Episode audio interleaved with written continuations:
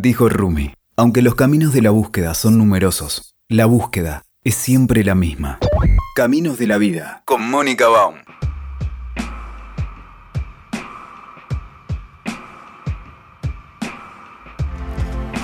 Hoy estamos con Adriana Ginato, que ella es experta en Reiki y también es profesora de meditación. Pero además es contadora pública, así que nos vamos a despachar acá un rato largo conversando. ¿Cómo estás, Adriana? Bien, bien. Gracias, Mónica, por invitarme. Bueno, bienvenida a este espacio. Gracias. Bueno, a mí lo que, lo que primero me interesaría es eh, hablar sobre el Reiki, que es un ámbito que a mí me, me llama mucho la atención porque además es muy difundido tengo como la impresión que es una de las primeras terapias que yo sé que a ustedes no les gusta hablar de terapia alternativa, pero sí que sale un poco del mundo de la ciencia, pero que logró instalarse con, con credibilidad y con reconocimiento.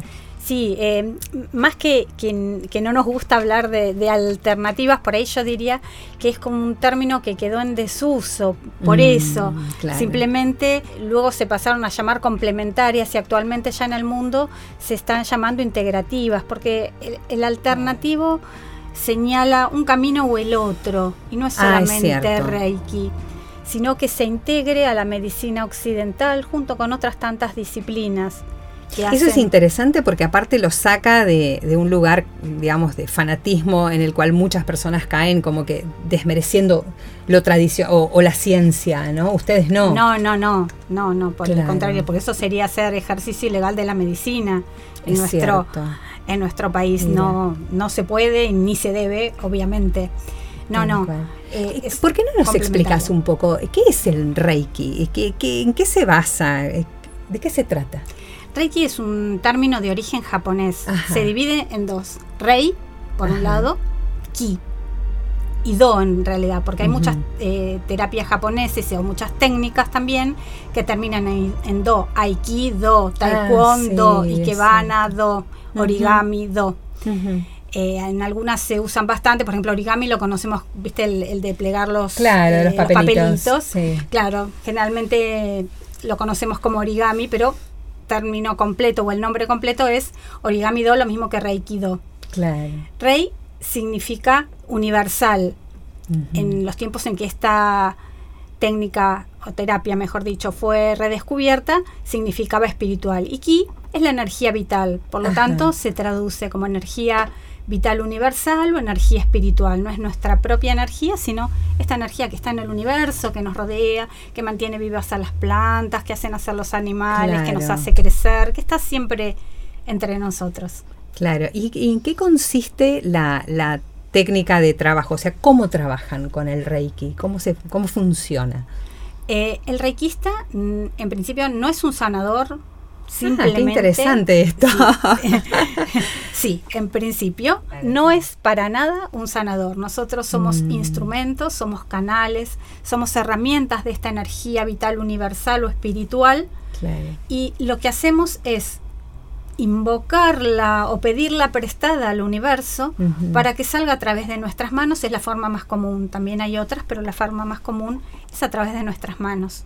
Ahora, igual la persona que, que, es reikista tiene que tener algunas condiciones, se tiene que preparar o lo puede hacer cualquiera. En principio cualquiera puede ser reikista, Ajá. pero debe prepararse uh -huh. a través de un maestro reikista claro. o un maestro de reiki claro. que abre esos canales ah. y equilibra todos los centros energéticos de la persona para que esa energía pueda fluir a través de las manos. Ah, interesante. ¿Y esto la persona que, que, que, hace Reiki lo tiene que hacer todo el tiempo o es una vez que tenés abiertos los canales podés trabajar con él, con la energía y trabajar como reikista? Está bueno que el reikista lo practique primero en sí mismo. Ajá. ¿Por qué? Porque va a estar más equilibrado. Esta técnica equilibra la parte física, mental, emocional y espiritual del individuo. Claro. Es una técnica holística que toma el ser como un todo en su totalidad. Claro. Entonces está bueno que el reikista practique su autotratamiento. Ah, eso se puede hacer con uno mismo. Se debe, ah, más ah, que se, se debe. puede. Ah, qué sí, interesante. Sí, se debe porque eh, si no yo sería un como un lugar de mucha soberbia, decir, no, yo no lo necesito, pero lo necesitas vos. Claro, claro. Entonces, reconocer que tenemos luces, que tenemos sombras, que tenemos que integrarlas, o como cada uno la llame, ¿no es cierto? Y que tenemos que trabajar sobre nosotros mismos. Hay uno de los cinco principios de Reiki que dice trabaja duro sobre ti mismo. Fundamental. Ah, esto es súper interesante porque nos libera de, de, mucho chanta, ¿no? Porque necesariamente cuando te empezás a cuestionar y trabajar sobre, sobre uno mismo, uno se encuentra con las sombras, no solo con las luces. Sí, sí. Eh, lo que pasa mm. es que, bueno, digamos, chantas hay en todas las profesiones, en todos, entonces no podemos darlo como una garantía. la verdad es esa. Pero bueno, eh, se supone que el reikista tiene la herramienta para poder hacerse su autotratamiento diario y si no se lo hace en forma diaria, más o menos en el autotratamiento, ya sea para uno mismo, para una persona, más o menos dura una hora. Ah, más o menos, puede ser un poco más, un poco menos. Entonces, si no se lo hace diariamente, bueno, lo más asiduamente posible, porque tiene un efecto acumulativo. Ah, esto también es interesante, que es efecto acumulativo, o sea que uno puede digamos, asistir a una sesión de Reiki y esto va a, digamos, a tener como consecuencias, cuanto más yo lo reciba, mejores beneficios podría tener probablemente. Tal cual, tal cual. Sí, sí, sí. sí. Y esto en principio es una imposición de manos para canalizar energía. Sí, esta energía que no es la nuestra, eh, lo repito porque me parece importante, no es la nuestra, nosotros no nos quedamos con lo que el receptor trae, ni el receptor se puede quedar con algún enojo o alguna cosa que sea nuestra. Claro. Nosotros simplemente a través de nuestras manos solamente somos canales y lo que sale es esa energía pura, cristalina, amorosa que tiene que ver con la energía vital universal, que es ilimitada, que es la energía creadora, en fin. y que muchos llaman Dios, entiendo. Ah, eso tiene Porque digo, eh, cuando uno va a la persona religiosa, y esto va más allá de la religión que sea más común por acá, digo, en general, la actitud religiosa es invocar asistencia divina, ¿no? Sí, lo que pasa es que Reiki no tiene que ver con ninguna religión ni con ninguna filosofía en particular. No es necesario creer en nada, o en nadie o en ninguna entidad para tomar una sesión de Reiki. Lo bueno está en experimentarla. Según las distintas culturas o las distintas filosofías, bueno, en la China lo llaman chi, en la India lo llaman prana, eh, los católicos lo pueden llamar eh, Espíritu Santo. Ah, claro. Pero no tiene, digamos, nosotros lo llamamos Reiki, porque así de forma universal, otro dirá el universo, en fin, cada uno con sus creencias o quien no las tenga, no las tenga, simplemente experimentar la sesión, luego de una sesión se van a sentir más relajados, entonces a medida que esto avanza en sesiones sucesivas, bueno, se va dando un equilibrio físico, un equilibrio emocional, mental y espiritual. Claro, tiene su un bienestar. tiempo, claro, un bienestar que sea integral de la persona. Claro. Tiene su tiempo. A veces Reiki funciona eh, como si fuera la semillita de bambú. Cuando ah. la semillita de bambú se planta, tarda siete años bajo la tierra y parece que no pasara nada. Claro. Sí, no se ve ningún resultado. Sí, sí, pero después en seis meses crece más de 30 metros, es la caña más dura, en fin. Esto es importante, me parece, parece aclararlo lo que hacías, porque mm, tenemos mucha expectativa de lo inmediato, ¿viste? Vamos al supermercado y ya nos queremos llevar el asado cocinado, no la carne. Digo, somos... Llame ya. ya, Esta sociedad está como eh, promoviendo mucho esto, entonces esto de tener también paciencia con los procesos es importante, ¿correcto? Sí, a veces en realidad Reiki le va a dar a la persona lo que necesita.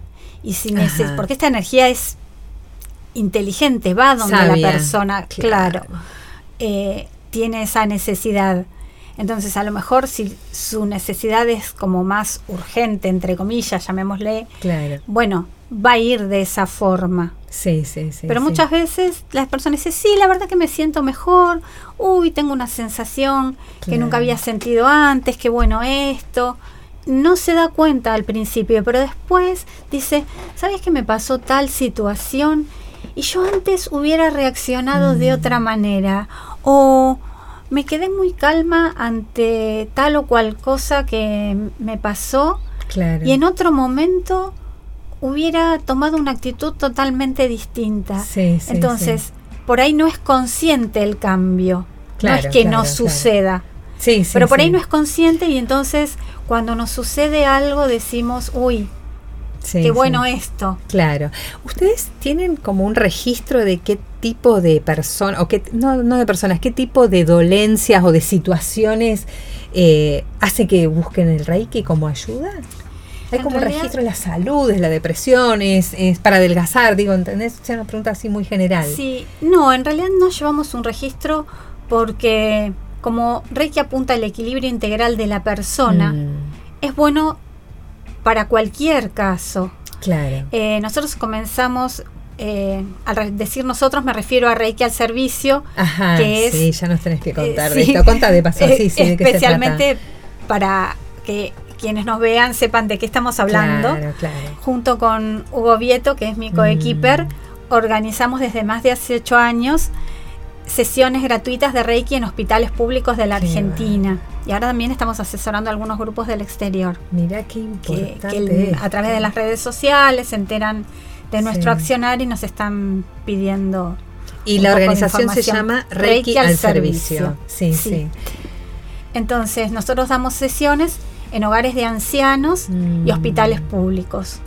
Mirá vos, ¿y de, la ciudad de Buenos Aires, de provincia o de todo el país? De todo el país, de todo ah, el país. Así que podemos eh, aprovechar. Claro, claro, invitar a todo el mundo. Ah. ¿Y, van ustedes a los lugares o tienen eh, equipos de, de, reikistas que, se, que trabajan en esto? ¿Cómo funciona? Sí, tenemos mm, varios equipos, cada uno funciona en distintos hospitales, por ejemplo en los talleres gratuitos del Hospital Rivadavia tenemos tres equipos, pero hay algunos otros hospitales en los cuales tenemos uno o dos equipos. Eh, en el, ¿Y en, la en provincias? ¿En qué provincias están? En provincia de Buenos Aires estamos en Pinamar, en Ostenda, en Roque Pérez. Mira qué En Santa Cruz se abrió un grupo en el hogar de ancianos de Comandante Luis Piedrabuena. Claro. Eh, también estamos en Entre Ríos, en Paraná. Tenemos Y ustedes lo que hacen es eh, ir y trabajar con los pacientes, principalmente con los enfermos, o es un servicio que está eh, que se desarrolla en estos eh, lugares y está, digamos, abierto a cualquiera? Depende el lugar, mm. depende lo que nos autoriza el centro de salud al que acudimos. Ah, claro, en algunos son grupos cerrados, estos que te contaba, por ejemplo, del Hospital Rivadavia recién, tenemos el mm. grupo AMAR, que es la Asociación Mutua de Artritis Reumatoidea, ah, y que está abierta solamente para esos pacientes. Lo mismo, un segundo taller que hacemos en ese hospital es el taller de climaterio, ah, y lo hace el sector de ginecología. A ese vamos es el único que vamos solamente una vez al mes y no vamos siempre en forma semanal. Y después tenemos, por ejemplo, un tercer grupo en salud mental del Hospital Rivadavia, que ese es abierto a toda la comunidad. En algunos hospitales también podemos ir a las salas de internación, en otros vamos a las terapias intensivas intermedias, depende de lo que nos autoriza el hospital. Esto es interesante porque ustedes para, digamos, recibir la autorización de, de un centro de salud público, además, tienen un reconocimiento institucional y esto eh, no me parece menor el logro. ¿Esto es convencer al, director médico o es un trabajito así con, con, los profesionales médicos? ¿Cómo fue esto? Sí, depende del centro. Generalmente eh, tratamos de acercarnos a algún jefe de servicio, explicarle, porque generalmente el director no es que no nos pueda recibir, pero está más ocupado, no dispone de mm. tanto tiempo.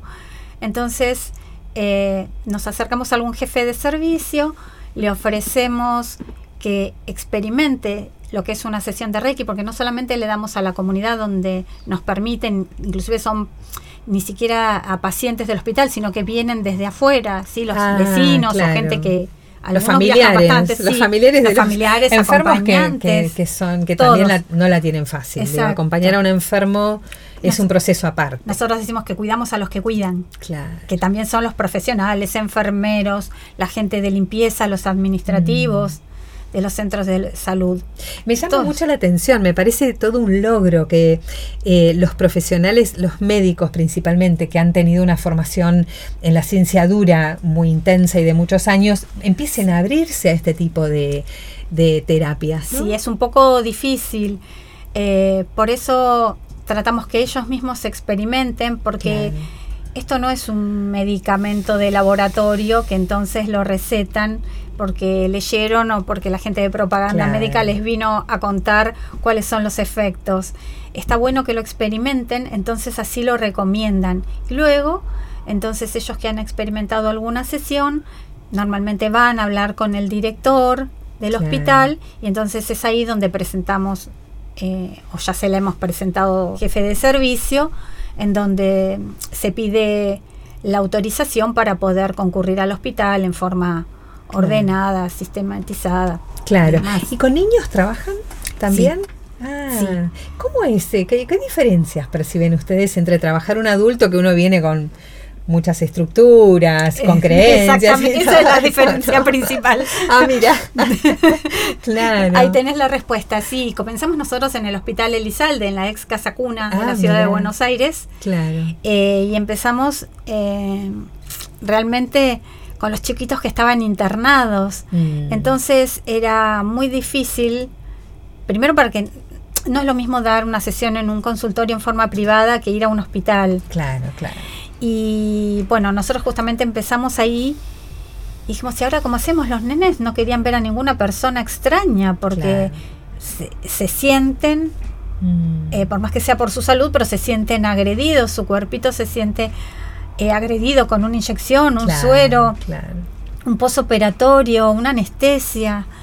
Entonces, eh, muchos nos teníamos que poner en la esquina de la mm. habitación los que eran más grandecitos, porque nos veían se ponían a llorar, sí, directamente. Los más grandecitos que a lo mejor primero le hacíamos al acompañante, obviamente siempre pidiendo la autorización del adulto a cargo. Entonces, bueno, ya veían que nosotros acercamos las manos, ni siquiera las tenemos que apoyar, simplemente acercarlas y entonces, bueno, veían que eso no dolía.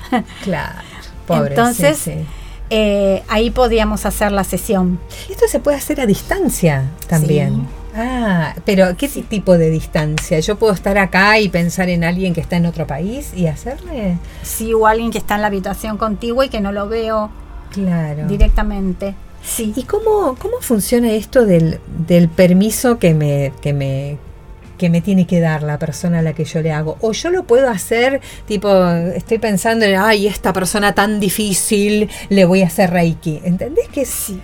¿Cómo funciona esto de invadir la, privacidad de la otra persona y respetar su mundo íntimo o digamos, estar ofreciendo una ayuda. Sí, bueno, acá hay varias eh, posiciones, viste que es cada mm. maestro con su librito, en Reiki también. En Reiki también se aplica, claro, no, es la excepción.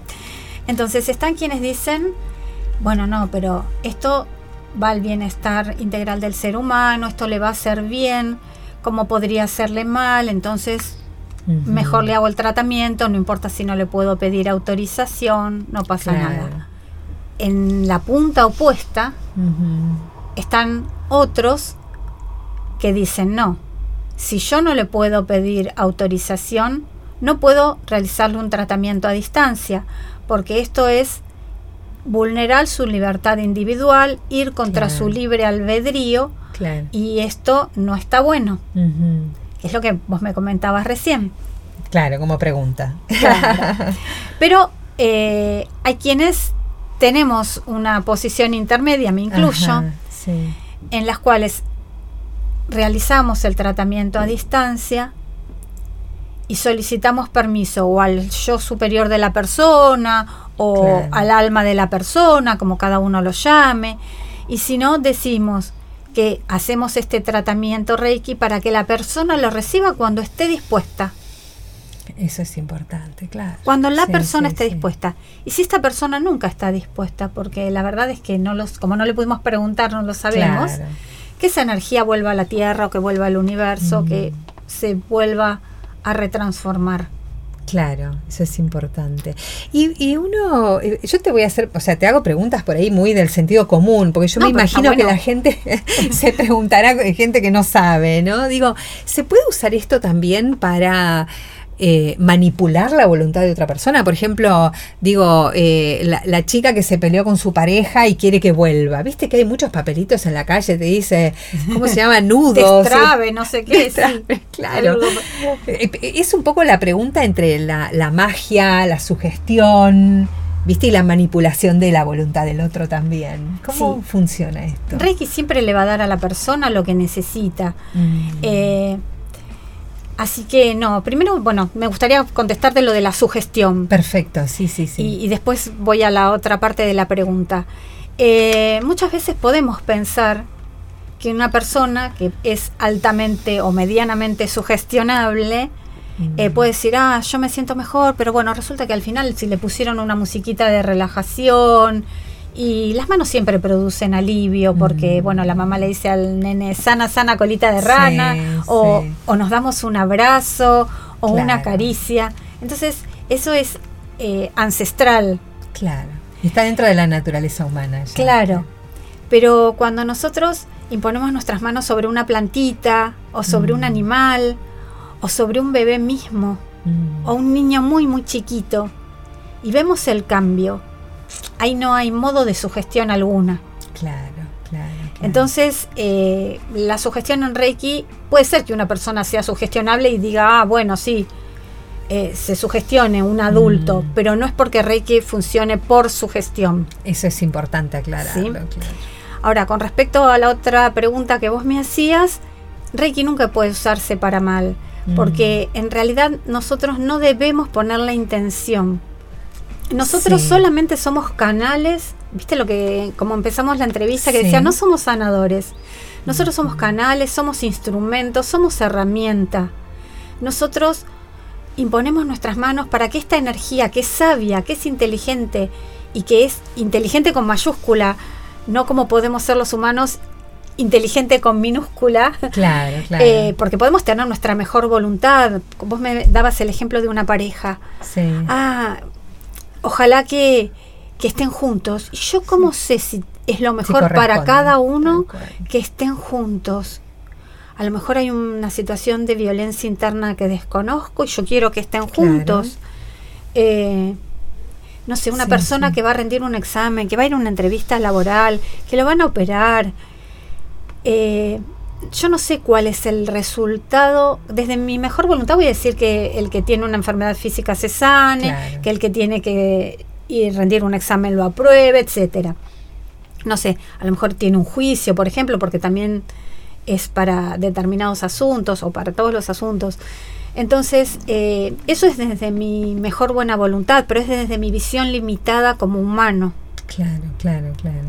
En vez, esta energía que es universal y que no es la mía propia, insisto con eso, eh, va a ir donde la persona la necesite. Entonces, si yo le hago un tratamiento a distancia a esta pareja que tiene conflicto, va a suceder lo que sea lo mejor, en armonía para todos. Claro, claro, es para su mayor bien, ¿no? Para y mayor el bien, inmediato. Y mayor bien con mayúscula. Tal cual. Entonces, Eh, yo me tengo que desapegar del resultado, cosa que a los humanos nos resulta muy difíciles. Uf, totalmente. Porque entonces, si vos venís a una sesión de, de Reiki, yo te impongo las manos y, y cuando terminaste, te pregunto, ¿estás mejor? Ay, qué bien, ¿cómo te sentiste?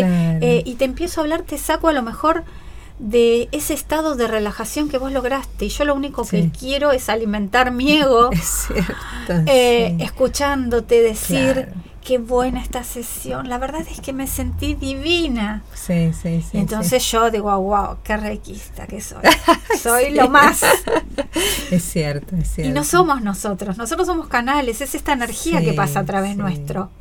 Entonces, en, esa, en esa misma línea te quiero hacer otra pregunta, que em, ¿Cuál es el límite entre que la persona se sienta incapaz de eh, desarrollar su propia fuerza interior y entonces busca ayuda en una energía que está afuera y esto que es una, eh, digamos, una buena intención de auxiliar para su bien mayor.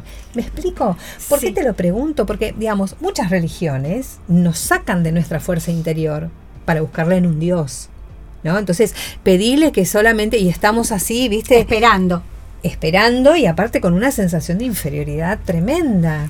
Sí, nosotros no nos gusta decir paciente, sí, nuestros mm. pacientes, nosotros decimos receptores, porque paciente es el que se quedó ahí esperando que algo suceda, que tomé un medicamento y que ese medicamento me haga efecto. No estamos en contra de los medicamentos para nada. Yo también los tomo. pero quiero hacer la diferencia. En cambio, el receptor es el que está abierto a recibir. Y eso que recibo, hay un autor que se llama Joan Piquer que no recuerdo las palabras exactas, pero decía que Reiki provoca la autosanación, despierta en la ah. persona ese poder curativo interior que tiene y lo invita a usarlo para su propio bien. Está genial esto, porque si no uno puede caer como en una, una cosa de placebo, ¿viste? Bueno, yo no puedo, entonces voy a buscar ayuda y el otro me tiene que dar aunque sea en nombre de una energía fantástica. y, sin embargo, hacerse cargo de su propio proceso es súper importante. Provoca la autosanación. Claro, claro. Eh, también está bueno decir que no está bueno venderlo como algo milagroso, no porque no lo mm. sea, sino por no esperar esos resultados ultra rápidos. Tal cual, tal cual. Reiki va a actuar como la persona necesite y no como nosotros creemos que necesitamos. Claro, que Hay una diferencia enorme. A veces pueden coincidir y a veces, bueno, mm. puede haber un abismo, digamos. Tal cual. y otra pregunta más respecto del Reiki, porque también te quiero llevar a lo de la meditación que haces, que me parece muy interesante.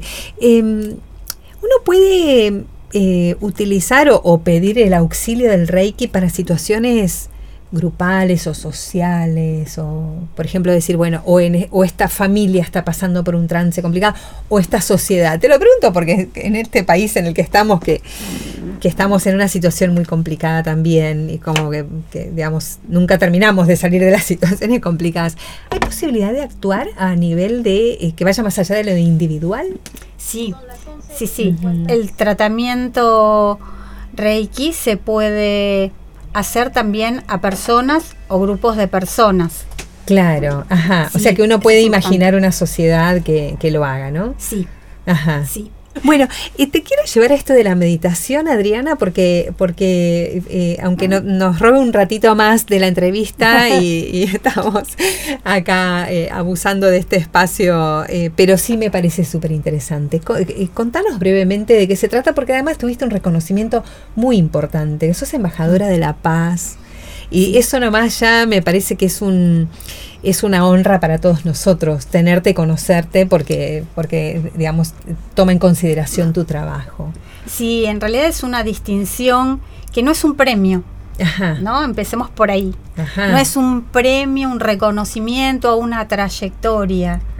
Eh, sí, la trayectoria existe, pero es un compromiso. Los embajadores de paz nos comprometemos a trabajar por la paz desde nuestro lugar, desde distintos lugares. Eh, tanto Reiki al servicio como meditación masiva son ambas embajador, embajadas de paz. Ah, y los organizadores, Giselle González Viana y en mi caso, somos eh, embajadoras de paz por meditación masiva, y Hugo Vieto por Reiki al servicio. Yo ya era ah. embajadora de paz, no podía ser doblemente embajadora. ¿Qué significa esto de meditación masiva? ¿Qué, qué hacen ahí? ¿Cómo es esto? Nos reunimos desde el año 2002, donde un grupo de meditadores dijo, ¿qué podemos hacer por nuestro país? Eso que vos preguntabas antes. Fundamental. ¿Qué podemos hacer nosotros por nuestro país, desde nuestro lugar, aportando nuestro granito de arena? Claro. Entonces decidieron juntarse a meditar, meditadores de todas las técnicas. Ah, eso eh, es importante. Hay diferentes estudios científicos que avalan esto. Claro. Entonces, cuatro veces al año nos unimos en forma presencial en distintos grupos, localidades de Argentina y del mundo. Lo hacemos en forma sincronizada Claro. Porque eso potencia ah, mira. y los beneficios de la meditación. La próxima aprovecho para invitar también. Es el 17 de noviembre. Ajá. Así que nuestro Facebook es Meditación Masiva y el de Reiki al Servicio es Reiki al Servicio. Muy bien, sí, sí. El de Meditación Masiva es Comunidad. Eh, porque tenemos todos los grupos con meditación masiva, cada localidad tiene. ¿Y esto se hace en algún lugar en especial, físico? Lo de la meditación del 17 de noviembre, ¿o es en diferentes puntos, eh, horarios? ¿Cómo eh, funciona? lo hacemos en el horario de las 11 de la mañana o de las 4 de la tarde, pero nos reunimos un poquito antes. Claro, claro. Y esto también, digamos, está organizado con gente en todo el país, eh, gente que lo va organizando, que lo va, digamos, convocando. O... Sí. Tenemos distintos grupos en cada localidad que organiza encuentros presenciales. Claro, Después en muchas localidades no hay quien organice un encuentro presencial, pero sabemos que muchos se juntan en sus centros de yoga, en sus centros de meditación habituales, muchos meditan desde el lugar donde están. Y con respecto al lugar físico que vos me decías, eh, actualmente lo estamos haciendo en un lugar cerrado porque preferíamos hacerlo en un lugar público y abierto para estar conectados con la naturaleza. El tema es que si el día anterior llovía, mm. Eh, no se podía. Lo hacíamos en el Parque del Planetario. Bueno, ahora lo hacemos en Echeverría y Libertador, en un salón que nos ceden. Claro. Entonces eh, nos resulta más práctico. Seguro, seguro. Bueno, ahí estaremos el 17 de noviembre. Entonces. a las 15 horas en la ciudad de Buenos Aires. bueno, Adriana, la verdad que me parece súper interesante el trabajo que hacen. Gracias. me lo habías dicho antes de empezar la entrevista, pero eh, no me parece un dato menor que seas contadora y que te dedicas a esto. O sea, ahora ya no trabajas como contadora. No, no, no, fui mm. gradualmente... Eh, ¿Viste el símbolo del yin y el yang? que la luz y la oscuridad van gradualmente pasando de una a otra. Eh, yo soy maestra hace unos 20 años, un poquito menos, maestra de Reiki me refiero. Sí, sí. Y bueno, siempre di cursos, pero sentía que tenía la necesidad de seguir con ese camino, entonces gradualmente fui dejando mi trabajo de contadora y yo creo que tampoco es casual, ¿no? Todo es causal. Claro, claro. Simplemente que eso hace que la parte lógica esté por un lado y toda la otra parte por el otro. Entonces, todo eso se integra. Sí, sí, sí, sí. Y podemos Qué bárbaro, qué bárbaro. ¿Y qué te hizo eh, llegar? ¿Qué te hizo eh, dedicarte a este tipo de técnicas? ¿Por qué te fuiste? O sea, ¿por qué, qué te hizo correrte de la, del trabajo de contadora para, para empezar a indagar o a trabajar con estos estas tipos de, terapias? Bueno, mi hijo hoy tiene 33 años y en, al momento en que rompí bolsa, mm. eh, es como que se me tapó la nariz y no podía respirar por la nariz, tenía que respirar por la boca y cuando había hecho el curso de preparto me habían dicho que a muchas mujeres les pasaba eso por el miedo. Claro. Eh, entonces yo dije, ¿por qué tengo que tener miedo? Claro. Entonces me destapé la nariz, empecé a respirar por la nariz y dije, empecé a respirar, a respirar, a concentrarme en eso y se me destapó la nariz. Entonces yo dije, wow, si en un momento tan crítico. Claro. sí, sí, sí. Esto pude lograrlo. Wow, debe haber alguna técnica que me ayude. Mirá. Y así comencé por el camino del autoconocimiento, mucho antes que del camino del Reiki. Mucha gente dice, a mí el Reiki me cambió la vida. Yo no puedo decir eso porque yo ya había empezado con autoconocimiento. Hoy es el cumpleaños de mi maestra. ah, mira. ya la ¿Cómo se llama? Cristina Vilata. Ah, mira no es mi maestra de Reiki, pero es mi maestra de autoconocimiento y de otras disciplinas. Eh, entonces, bueno, evidentemente amo Reiki porque si no, no estaría desde hace más de ocho años prestando servicio. Claro, ya lo creo. Sí, sí, sí, eh, sí, Pero no, no puedo decir que fue ese el que me cambió la vida. Yo ya venía cambiando mi vida y sigo cambiándola todos los días. Sí, sí, somos, somos seres en evolución, ¿no es cierto? Bueno, Adriana, la verdad que fue muy interesante saber todo lo que hacen, cómo funciona lo del que siempre tuve curiosidad, pero, pero además... Eh, me parece tan loable que hagan, que presten servicio. A mí me parece que ese no es un tema menor. Que cuando uno puede salir de su ego, ¿no? Y de sus ambiciones materiales, y más cuando tenés una profesión que podrías dedicarte solo a eso, me parece muy meritorio, ¿no? Dejar de, digamos, correrse de ese lugar eh, egocéntrico y prestar servicios, así que te agradezco mucho en nombre de la sociedad. No, gracias, gracias a vos por invitarnos. Muchas veces nos preguntan, ¿pero ustedes van todos gratis? Entonces yo les explico que no es que nos sobre el dinero ni el tiempo, sino que nos sobran las ganas, que no sobran tampoco el, término correcto, ¿no es cierto? Pero eh, realmente es eso interno que nos mueve a prestar servicio. Y por eso cuando ponemos Reiki al servicio lo ponemos con mayúscula. Claro, claro. Eh, porque nosotros somos humanos con nuestras limitaciones, pero bueno, la intención es esa llevar el bienestar a todos los seres. Excelente. Bueno, muchas gracias. Gracias. Gracias a vos por invitarme. Por favor. Un gusto.